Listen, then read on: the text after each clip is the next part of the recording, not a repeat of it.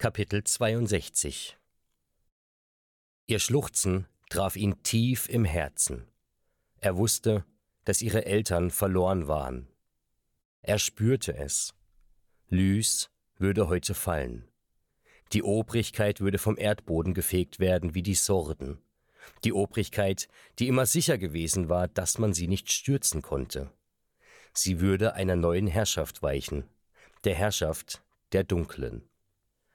Ein Stechen in seiner Schläfe ließ Quinn zusammenzucken. Ist alles in Ordnung? Ayana sah ihn besorgt an. Nichts war in Ordnung. Quinn nickte. Ja, es ist. Er fiel auf die Knie. Sein Gesicht verzog sich zu einer Fratze. Er griff sich an den Kopf. Unerträgliche Schmerzen, als würde jemand versuchen, seinen Kopf zu knacken wie eine Felsennuss. Bilder erschienen vor seinem inneren Auge eine Gestalt, das Gesicht unter einer Kapuze verborgen. Ein Wolf, groß wie ein Warg. Quinn war wieder zurück im Aranrot. Wenn die Kriegsglocken von Mohana ertönen, wirst du dich entscheiden müssen. Wirst du dich von deinen Freunden abwenden, um sie zu retten? Oder wirst du bei ihnen bleiben, um sie in den sicheren Tod zu führen? Triff deine Wahl weise, denn beide Wege sind gepflastert mit Leid und Blut. Doch nur eine birgt die Hoffnung, die Welt wieder ins Gleichgewicht zu bringen. Ich soll mich von meinen Freunden abwenden? Aber ich kann sie doch nicht im Stich lassen. Du entscheidest. Was muss ich tun? Von Mohana aus führt ein Weg in ein Land, das längst vergessen ist. Ein Land, das nur der betreten kann, der eingeladen wurde. Ein Land, über das nur die sprechen können, die davon wissen. Richte deine Worte an Unwissende, und sie werden nur hören, was du nicht sagst. Reise in dieses Land und lerne, was du verloren hast. Nur dann vermagst du deinen Freunden beizustehen. Willst du damit sagen, dass ich niemandem etwas davon erzählen darf? Dass ich meine Freunde einfach verlassen soll, ohne ihnen etwas zu sagen? Ein Weg, gepflastert mit Leid. Quinn wollte nicht fassen, was er da hörte. Das konnte er ihnen unmöglich antun. Wende dich von deinen Freunden ab, um sie zu retten, oder bleibe bei ihnen und führe sie in den sicheren Tod, wiederholte die Gestalt ihre Worte. Quinn blinzelte seine Tränen weg. Wie soll ich dieses Land denn finden, ganz ohne Einladung? Schon mit dem Tag deiner Geburt wurde dir diese Einladung zuteil. Um den Weg zu finden, folge dem Wind. Wie soll ich denn dem Wind folgen? Der Wind weht selbst dann, wenn man ihn nicht zu erahnen vermag. Erspüre ihn mit deiner Magie. Lasse dich von deinem Mana führen. Quinn riss die Augen auf. Sein Herz raste.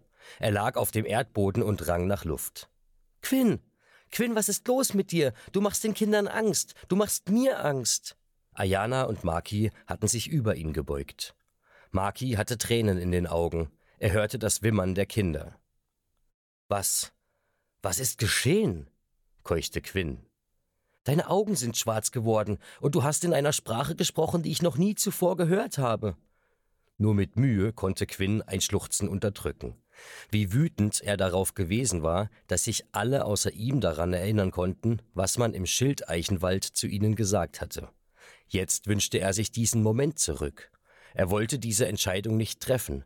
Er konnte diese Entscheidung nicht treffen. Wie bei den Göttern sollte er Ayana und Maki einfach den Rücken kehren nach allem, was geschehen war. Ganz ohne ihnen zu sagen, wohin er ging und dass er wiederkehren würde, sobald er seinen Auftrag erfüllt hatte. Ganz ohne ihnen zu sagen, wie sehr er sie liebte und dass er immer an sie denken würde. Er sah die beiden entsetzt an. Wie sollte er ihnen das bloß antun? Was ist nur los mit dir? Ayana griff nach seiner Hand. Er hätte sie am liebsten weggezogen. Er würde ihr das Herz brechen, er würde Maki das Herz brechen, er würde sie zurücklassen, ohne ein Wort zu sagen. Das würden sie ihm nie verzeihen. Maki, die wunderbare Maki, die so tief mit ihm verbunden war, und Ayana, die er so sehr liebte, auch wenn er noch nicht die Gelegenheit gehabt hatte, es ihr zu sagen. Er konnte nicht gehen. Er konnte einfach nicht. Stumme Tränen rannen ihm die Wangen hinab. Er sollte in ein Land reisen, das längst vergessen war, um ein Land zu verlassen, in dem die dunkle Bewegung die Macht übernahm? Das war der reinste Irrsinn. doch die Gewissheit, dass es für ihn kein Zurück gab, breitete sich in ihm aus wie ein Geschwür. Er konnte nicht bei ihnen bleiben. Er würde es sich nie verzeihen, wenn ihnen etwas geschehen würde, das er hätte durch eine andere Wahl verhindern können. Quinn! Ayana schüttelte ihn. Was ist denn nur los? Er wischte sich die Tränen aus dem Gesicht. Nabu, Diani. Er hasste sich dafür, sie als Ausrede zu nehmen. Aber was hätte er antworten sollen? Ich kann euch nicht sagen, warum, aber ich werde gehen und euch das Herz brechen. Tränen rannen ihr die Wangen hinab. Sie drückte ihn an sich und flüsterte in sein Ohr. Jetzt ist nicht die Zeit für Tränen. Wir schaffen das. Zusammen. Maki schluchzte. Quinn presste die Augen zusammen. Nein, das werden wir nicht, sagte er im stillen zu sich und nickte. Ein Schwarzkeiler grunzte aufgebracht. Seine rot unterlaufenden Augen funkelten Quinn warnend an. Schon verstanden, murmelte Quinn und zog sich zurück. Des Nachts im Wald umherzuirren war wirklich ein wunderbarer Einfall gewesen, dachte er und sah sich um. Der Himmel wurde bereits dunkelgrau. Bald würde der Tag hereinbrechen, Quinn war so unglaublich müde. Aber wann hätte er auch schlafen sollen? Nachdem sie fast den ganzen Tag gelaufen waren, um den Schutz des Waldes zu erreichen, waren die Kinder schon am frühen Abend eingeschlafen. Quinn hatte noch eine ganze Weile bei Maki und Ayana gekniet. Er hatte beobachtet, wie ihr Atem gleichmäßig ging, ganz ruhig und entspannt. Tränen waren ihm die Wangen hinabgelaufen. Wenn sie aufwachen würden, wäre er nicht mehr da. Ob sie nach ihm suchen würden? Ob sie sich Sorgen machen würden? Er konnte nur hoffen, dass sie davon ausgingen, dass er sich aus dem Staub gemacht hatte, dass sie die Wut auf ihn über ihre Trauer hinwegtragen würde. Als er sich endlich dazu hatte aufraffen können, die beiden zurückzulassen, war er mühelos an den Kindern der Nachtwache vorbeigekommen.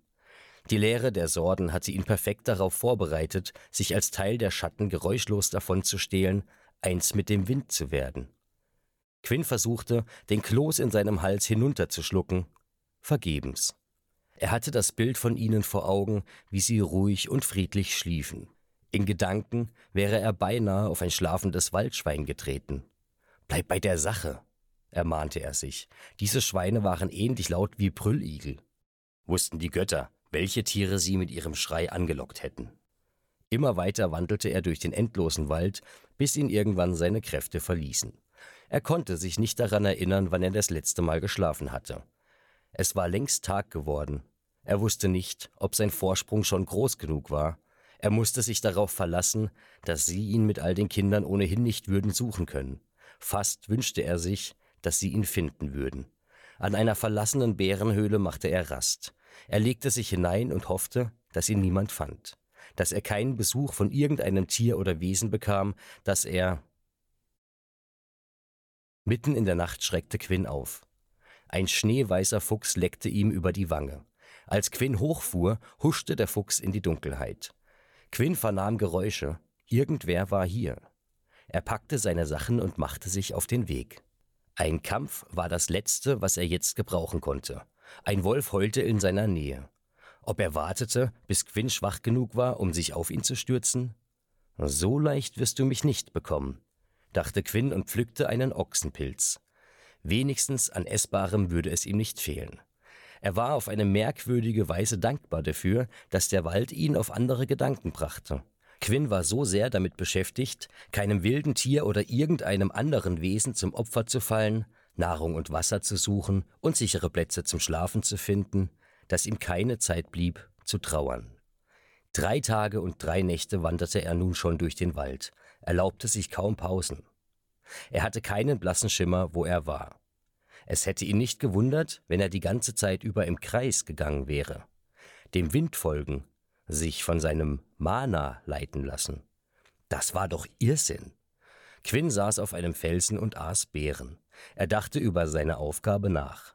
Immer wieder spürte er in sich hinein, ob er vielleicht irgendetwas wahrnahm, was zuvor noch nicht dagewesen war. Er fragte sein Mana, was er tun sollte. Liebes Mana, wärst du so gütig und würdest mir bitte den Weg des Windes weisen? Quinn lachte bitter auf. Womöglich hatte er seine Freunde hinter sich gelassen, um sich hier im Wald zu verlaufen. Vielleicht sollte ich auch lieber dich fragen. Er sah den Felsen an. Nein, du willst mir auch nicht helfen? Warum sollte er auch, wo du deinen Hintern auf ihm breit drückst? Quinn sprang auf. Er hob seine Arme, eine magische Flamme in den Händen. Seine Augen glühten feuerrot. Lorenzo, was willst du hier? Entspann dich, Kleiner, ich tue dir nichts. Er hob beschwichtigend seine Hände. Quinn kniff die Augen zusammen. Du meinst so wie beim letzten Mal? Lorenzo senkte den Kopf. Es tut mir leid, ich habe mich hinreißen lassen. Ich war nicht bei Sinn. Ich wollte dich nicht umbringen. Ach ja? Hat aber verdammt danach ausgesehen, wenn du mich fragst, spuckte Quinn ihm entgegen. Lorenzo seufzte. Ich weiß, ich wollte wissen, was sie in dir sieht. Ich wollte wissen, ob etwas in dir ist. Er warf ihm einen vielsagenden Blick zu. Es war der törichte Versuch, etwas in dir zum Vorschein zu bringen. Quinn sah ihn durchdringend an. Er würde ihm nicht den Gefallen tun sollte Lorenzo doch weiter darüber nachgrübeln, ob Quinn einen Dämon in sich trug oder nicht. Er wollte mit diesem Widerling nichts mehr zu tun haben. Ich frage dich jetzt nur noch ein letztes Mal, was willst du hier? Also gut, dann lass uns so tun, als wüssten wir nichts von dem, was in dir steckt. Meinetwegen. Ich bin hier, weil ich einen Eid geleistet habe. Was kümmert mich dein Eid? schrie Quinn. Von mir aus, dann irre eben weiter durch den Wald. Lorenzo wandte sich zum Gehen um. Ich für meinen Teil werde dem Wind folgen. Quinn klappte der Kiefer herunter. Woher wusste Lorenzo vom Weg des Windes? Halt! Quinn verfluchte sich selbst. Für das, was er gleich sagen würde, aber was sollte er auch sonst tun? Langsam drehte Lorenzo sich zu ihm um. Seine Augen funkelten. Was ist? Willst du mich etwa doch zum Kampf herausfordern? Sehr witzig. Quinn verzog das Gesicht. Zeige mir den Weg. Lorenzo lächelte. Dein Wunsch ist mir Befehl.